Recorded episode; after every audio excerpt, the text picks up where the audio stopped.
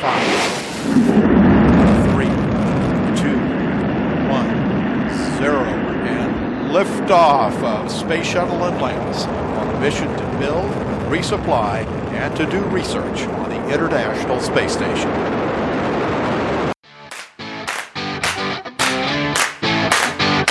欢迎收听《旧心理新行为》，我是安家。刚刚的音效是二零零八年美国太空总署 NASA 亚特兰提斯号火箭发射前的倒数哦。咦，那你可能会想，为什么片头要放火箭倒数的音效呢？因为啊，今天要来跟各位分享心理学小常识五秒法则啊，我们可以如何活用在生活当中哦。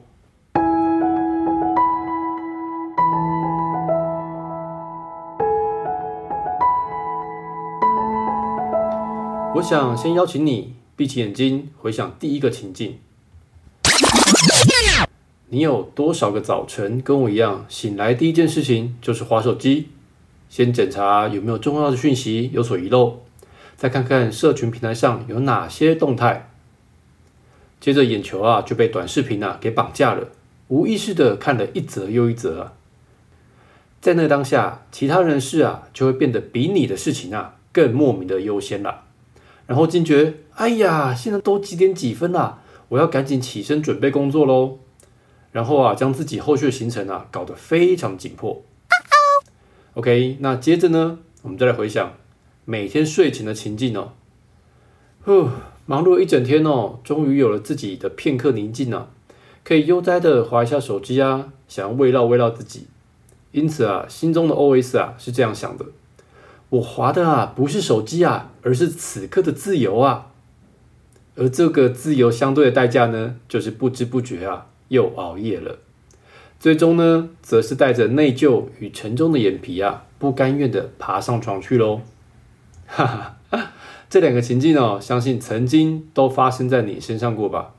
甚至啊，有的人还无法从这样的恶性循环当中跳脱出来呢。而我之前呢，在某个课程当中啊，也有遇到学员问到类似的问题哦。他说啊，自己该如何从这个泥沼当中爬出来呢？首先呢，我们先来探讨，究竟为何啊会落入这样的情境当中呢？其实啊，人的脑中啊有一块被称为蜥蜴脑的古老区域啊，它呢掌管着与理性思考无关的部分哦。而且啊，科学研究也证实，蜥蜴脑啊是掌握生物本能抉择权的部分，所以呢，它会驱使我们自然而然的想远离恐惧啊，远离不舒服，摆脱不确定的感觉啊。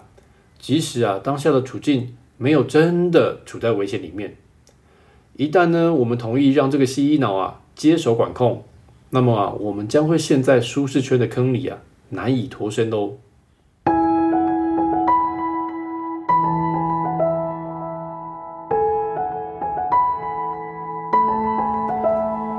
相对于蜥蜴脑的生物本能的机制啊，我则与你分享五秒法则这个好用的心理学策略来与之抗衡喽。而五秒法则呢，则是由 Mel Robinson 他在二零一一年所提出来的哦。他借由啊演讲跟著作，把这种方法呢推广到全世界去啊。这五秒法则啊，如今已经成为一种广泛使用的策略，被许多人成功的应用在自己的生活和工作当中喽。而五秒法则呢，它的原理啊和概念是这样子的：当你想要做某件事情的时候呢，你必须啊在五秒之内开始行动，否则你就会陷入拖延和舒适的陷阱当中喽。也就是我们刚刚前面所提到的蜥蜴脑所掌控了。这是个简单呐，却足以改变人生的法则啊！为了目标而产生行动的瞬间，倒数：five, four, three。Two, one，然后啊，就像是火箭发射般，让身体啊立刻动起来啊，否则啊，偏好节能的大脑啊就会试图的阻止你。因此，当你使用五秒法则时，你需要在五秒内采取行动，这可以打破拖延和犹豫不决的想法，并帮助你快速进入行动模式哦。五秒法则的设计。恰巧能够战胜蜥蜴脑这种想简单行事的本能感受啊，它提供了一个倒数的启动仪式，让你忽略感受，而是直接采取行动哦，十分简单却相当有效。不过啊，说到这边呢，我需要补充一个非常重要的关键，就是啊，自己得先厘清这个火箭发射时啊，究竟要飞往何处去呢？而自己又想要成就什么呢？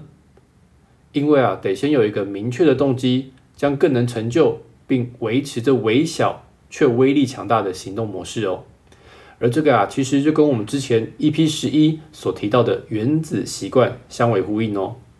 请先回想你的身份认同，现在应该做什么，然后才倒数五、四、三、二、一，做出明确而且内心认同的行动。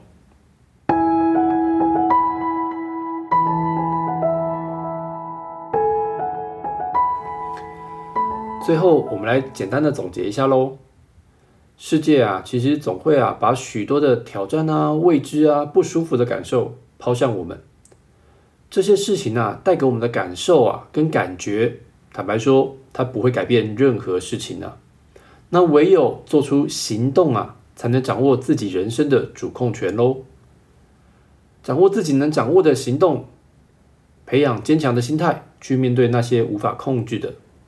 正如同原子习惯所说，成就你的不是那千载难逢的好机会啊，而是你每天生活中做的最微小的种种习惯。使用五秒法则，你可以快速克服懒惰和拖延，并更加自信的面对生活中的各种挑战，并实现自己的目标和理想。哎，不过啊，在实际的应用当中，你需要根据当下的情况去选择适合的措施哦。有时候呢，需要快速以五秒法则促成行动，脱离泥沼；而当面临重大决策的时候呢？则需要更深入的思考和考虑哦。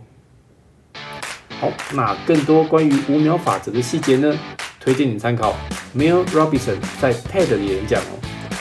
这个资讯链接呢，我放在下方的资讯栏当中，有需要的伙伴可以过去看看喽。希望这集的内容对你有所帮助哦。如果你喜欢我们节目，请帮忙分享给亲朋好友们，并且给予我们五星评价与鼓励。未来啊，我们将持续分享更多生活案例、技巧与有趣的议题。让我们一起研究心理，改变行为，从新思维开始。旧心理，新行为。我们下次再见喽，拜拜。